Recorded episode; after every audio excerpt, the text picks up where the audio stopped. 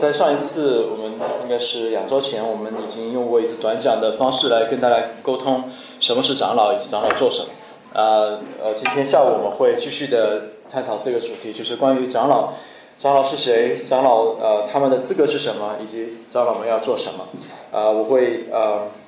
啊，我们今天会来关注后面的呃，我们之前讲过什么是圣经里面的长老和他们的资格，然后今天我们会来谈长老们在教会做什么。所以今天我们啊集中要谈的是这个问题，他们会做什么？我会从几个方面来跟大家分享长老们做什么，也请大家一同来认识长老们。有可能这几个他们的在做的事情，有可能是你们忽略到的，或者你没有看到的。因为有些事情并不是在啊大家眼眼眼前做的，所以你并不知道可能长老们在做这些事情。所以跟大家分享一下。那第一，长老们在做什么呢？长老们首先要祷告。那教会中的长老，首先应当是一个祷告的人，他要为教会的成员们祷告，因为神把群羊托付给了教会的长老，因此他们最直接服侍羊群的方式之一，就是为羊群祷告，为他们个别的祷告。为他们以集体的方式、整体的方式为他们带祷，以及在教会的常规聚会当中为他们祷告，包括在下午的祷告聚会当中带领大家祷告会。那我会按照成员通讯录上的名单为大家顺序为大家一一祷告，为大家提名祷告，以及我也会为着处于艰难当中的成员们，如果知道的，我也为你们提名祷告。那在我们教会常规的每个月呃每个月两次的长老会议上，如果你有幸来。长老会议旁听的话，你也会发现长老长老们并不是在开会的时候都在争得面红面红耳赤。我们不是在争得面红耳赤的，只是在讨论问题和讨论事物。当然，我我们并不真的是争面争的那么那样子，我们是很合一的。所以我们并不只是在讨论事物。我们你如果你来看的话，你会发现我们花会花差不多三分之一的时间是用在为成员们和彼此祷告上面，在我们的长老会议上。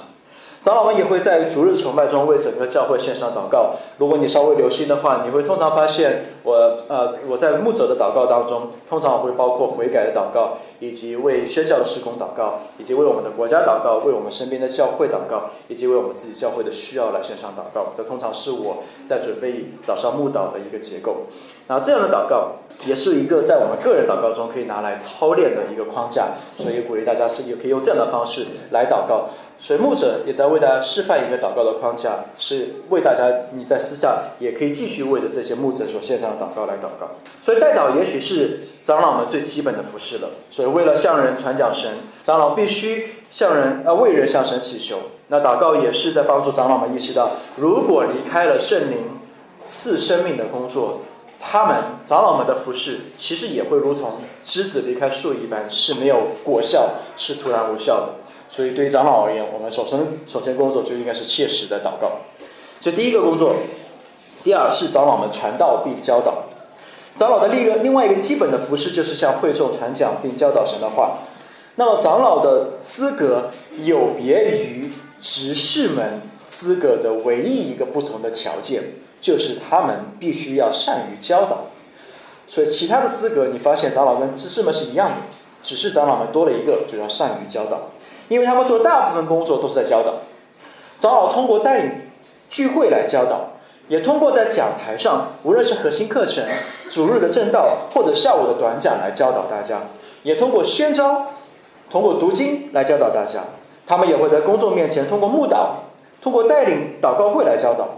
那不仅仅是站在讲台上那种公开的教导，那么也有在私下的辅导当中的教导，包括小组，包括啊。呃，婚姻的呃，婚姻的辅导或者个人问题的辅导上来进行神话语的教导。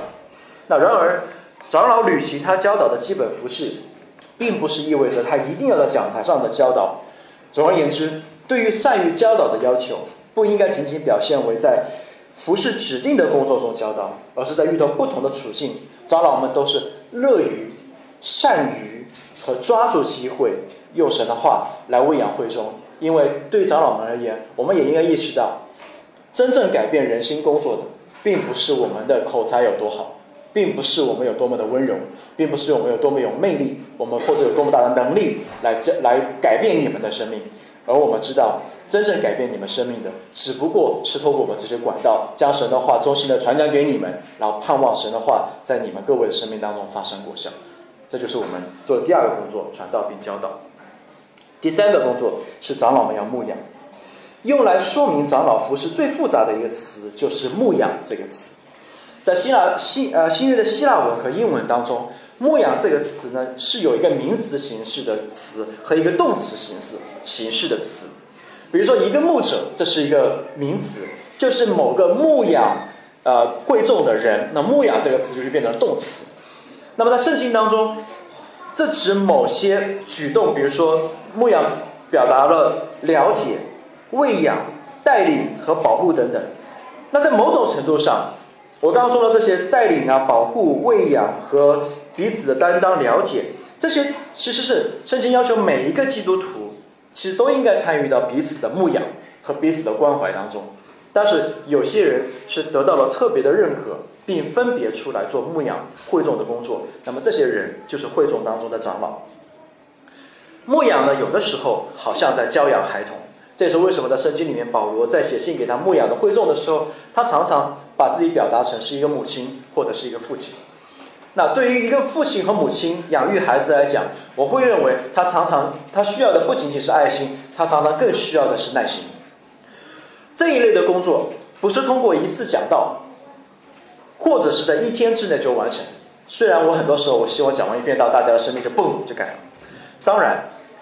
有些时候神也的确会在某次讲道或者关键的谈话中带来突破。但通常来说，长老的服饰是重复的，是日复一日的，是呃慢是缓慢的，如同带领羊群到一片青草地去吃草一样，就像每天父母送孩子上学，给孩子做每顿每天的家常便饭一样。用这样的方式来喂养，来带领孩子能够健康的成长。所以这样看来，那些最重要的塑造会众品格的工作，都是长老所做的那些微小的、缓慢的、重复的关爱和服侍的工作。比如说，我又一次讲到，又一次教主日学，或者教又一次的去带领教会祷告会，呃，会又一次的教导，呃，教导某一个重复的核心课程。比如说，反复的回答大家问的一些问题，可能回答十次，可能回答二十次，可能是第一百次，就是用这种反复的、长长的、耐心的方式来教导大家。那牧羊也需要主动，这或许是我作为一个牧师最应该竭力追求和克服的弱点。那长老不能够被动的等着别人来问问题或者要求解决麻烦，而是在常规的生活中渗透在羊群当中，沾染羊群身上的味道。这意味着长老们应该常常的问大家：你觉得最近的讲道对你有帮助吗？你想要一起吃午饭吗？你想要跟我一起阅读一本书或者一起读经和祷告吗？哦，你上一次来你带来教会的福音朋友，最近他对福音还有兴趣吗？通常用这样的方式，想要更好的呃介入到进入到羊群当中，跟大家一起来思想这些问题。所以大家也可以帮助我，也可以督促督促我，让我可以更主动的来问大家这些问题。同时，呃，当你当发现有长老们来问你这些问题的时候，不要觉得惊讶，也不要觉得长老们好像是一个来管你们的人。你应该看到是长老们是想要期待进入到你们中间牧养你们的人。而神常常就是这样借着这样子的类似的方式和互动来塑造、来鼓励、来安慰、来纠正，或者带领一只小羊投靠在一位长老的看顾之下。神就用这样的方式。这是刚刚讲到长老的牧养。接下来我们谈的是长老们要看顾自己和自己的家人，即便是最属灵的长老，有时候也会忽略看顾自己灵魂的责任。所以保罗教导以弗所的长老，你们要你们就当为自己谨慎。各位做长老的弟兄，这意味着，尽管你每天在神的话语上和祷告上花自花花的时间是为了你自己，但也是神在教会生活中让你所担当职分的一部分。那我就举陈长老来说，陈长老是飞行员，这就好像在飞机上的乘务员他会更了解，或者是一个呃飞行员，飞行呃乘务员会指示你在紧急的时刻需要先自己戴上氧气面罩，然后再去帮你同行的人戴上氧气面罩，不然的话你就会昏过去。这对你同样适用，就是我们要先要确保自己先能呼吸，然后再帮助别人呼吸。长老也应该是这样子，首先要看顾自己的生命，谨慎自己的生命。这意味着我的家人需要理解，因为我们的职分，他们需要付一些代价。但我也同时我也知道，我我们对做长老，我对他们也负有特殊的责任。这个教会可以有另外一个牧师，可以兴起另外一个长老，但是我的孩子却不能再有另外一个父亲，我的妻子也不能再有另外一个丈夫。所以我在家人身上也扮演着独特的角色。尽管很多次我都无法尽到这个责任，但是我没有否认过这是我重要的责任。所以以这样的方式来跟两位长老，还有在我们中间可能会有的潜在长老来共勉。那接下来我要谈到是长老的监督，应该这是 OK。长老们还要做的工作是监督。我知道谈到监督这个词，大家都会觉得不喜欢。我也知道有人会觉得长老们有时候在教会里是不是把我们当孩子看，很多事情管的那么细干什么？但是“监督”这个词的确确是圣经要求长老们要做的一个重要的工作，就长老们要监督大家，监督羊群。但是这个监督不是为了事无巨细的看你做没做这个事情，又没干那点事情，而是为了监督大家的属灵生命的健康。所以，所以当长老们照顾好自己之后，长老就可以通过监督来看顾那些需要的羊。保罗对以弗所教会的长老说。圣灵令你们全群的监督，你们就当为自己谨慎，也为全群谨慎。牧养神的教会，就是他用自己的血所买来的。所以长老们承担了一个非常重、一非常神圣和重的一个重担，就是要看顾的是一群耶稣用宝血所买回来的一群灵魂。长老们如何监督羊群呢？长老们可能会通过去会众的家中，或者邀请他们去长老的家中。甚至去他们的工作的地方探访他们，来监督他们，以此来关心成员们的生命和信仰的纯正。长老也会通过考察个人的入会申请，并且推荐他们加入教会来监督。这有的时候这意味着说，我们可能要艰难的放缓某个人加入教会的申请，因此，因为我们想要帮助这个人更好的理解福音，或者解答他的疑问，或者处理他生命当中某些罪的问题。长老也会通过带领会众，将某个决意爱他的罪胜过爱基督的人从会众中除名，来达到监督的目的。长老也会通过每年向会众制定和提交预算的计划来监督。长老也会为会众中生命艰难的处境和牧养的处境来彼此的商议来监督大家。长老们也会一起来祷告来监督大家。他们会邀请那些受伤或在挣扎中的小羊见面。为他们的试炼或疾病祷告，倾听他们与罪的征战，以及给他们圣经的原则，也给他们提供人生智慧的建议，来帮助他们。而通过这些以及更多的途径，长老们寻求完成彼得要给我们的劝勉，就是勿要勿要牧养在你们中间神的群羊，按着神的旨意照管他们，不是出于勉强，乃是出于甘心。然后呢，长老们也要树立一个好的榜样。一个一个人想要成为中心的长老，最佳的一种方式就是成为群羊的榜样。因为保罗说，呃，保罗在呃多提多书一章九一章的七到九节里面，给了很多的我们的呃对保罗对长老们的资格的要求里面说到的很多是不要做什么，以及要做什么。比如说，无可指责，不任性，不暴躁，不饮酒之事，不打人，不贪无义之财，乐意接待远人，好善庄重。公平、圣洁、自持、自持等等这些的品格，都是为了帮助我们塑造成为一个属灵的榜样，让大家看到这些属灵的榜样，不是只是仅仅停留在耶稣基督的身上，好像大家会说他是神，我们反而做不到。但是神让在你们中间放下一些属灵的榜样，是为了让他们让你们看到，我们跟你一样是有血有肉的人，我们跟你一样是在学习效法基督的人，让你们看到这些属灵的榜样。来设身处地告诉大家，基督也是用这样的榜样告诉你们，这些属灵的品格是你们也一样要追求的。所以，通过忠心敬重的方式来展现给你们看，啊，让我们更好的来一起共同的学习基督，效法基督的榜样。这是我们谈到的啊，长老们要做的工作。那最后一个我们要说的就是，其实也是对长老们而言，也是对会众们而言，就是长老们要兴起长老，同样也是对在座的弟兄们要讲的话。长老们要不断的努力的兴起其他的长老，并且让他们来接替自己。我们显然不希望在教会里面一个长老从一个长老一直做长老做到做到他无法休息。我们也不希望有长老在这里霸占讲台。所以我们希望在会众当中，在成在弟兄们当中，应该能够兴起符合长老资格的人，继续在一间教会里面来做长老。在某种意义上。这是使他使人做门徒的这个使命的一部分，所以长老们也应该教导和门训他人，使他人成长并成熟，然后这些人又能教导和门训其他的人。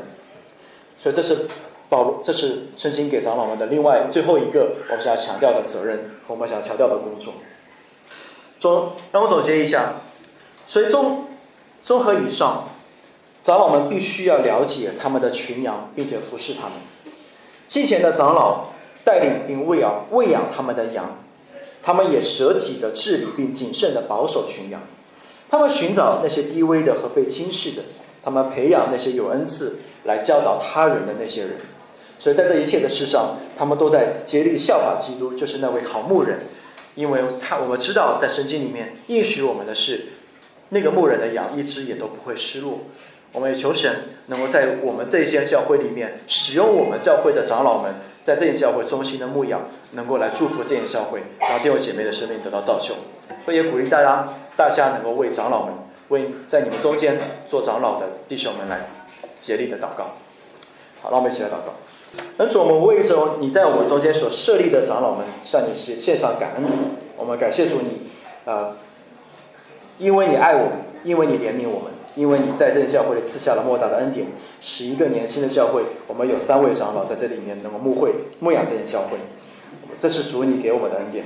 我们也求你在长老们身上能够切切的继续的做你的自己的大功，借着他们的服饰，借着他们。呃，金钱的榜样，能够让这间教会能够继续的成长。我们也求你在这间教会当中兴起更多的长老来。我们求你也能激励和鼓励那些呃其他的弟兄弟兄们，让他们生命中不断的追求长进，以至于他们的生命能够长成基督的身量，能够在他们身上结出这些属灵的品格，并且让呃会众们发现他们身上的属灵品格，并且兴起他们能够在我们中间继续的来做长老。我们为这些弟兄们祷告。我们求你让弟兄们不满足。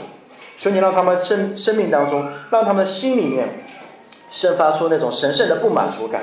让他们不不啊不满足于现在我的属灵正属灵状况，让他们竭力的追求在基督里的成长，让他们效法你，也效法放在他们身边的长老们，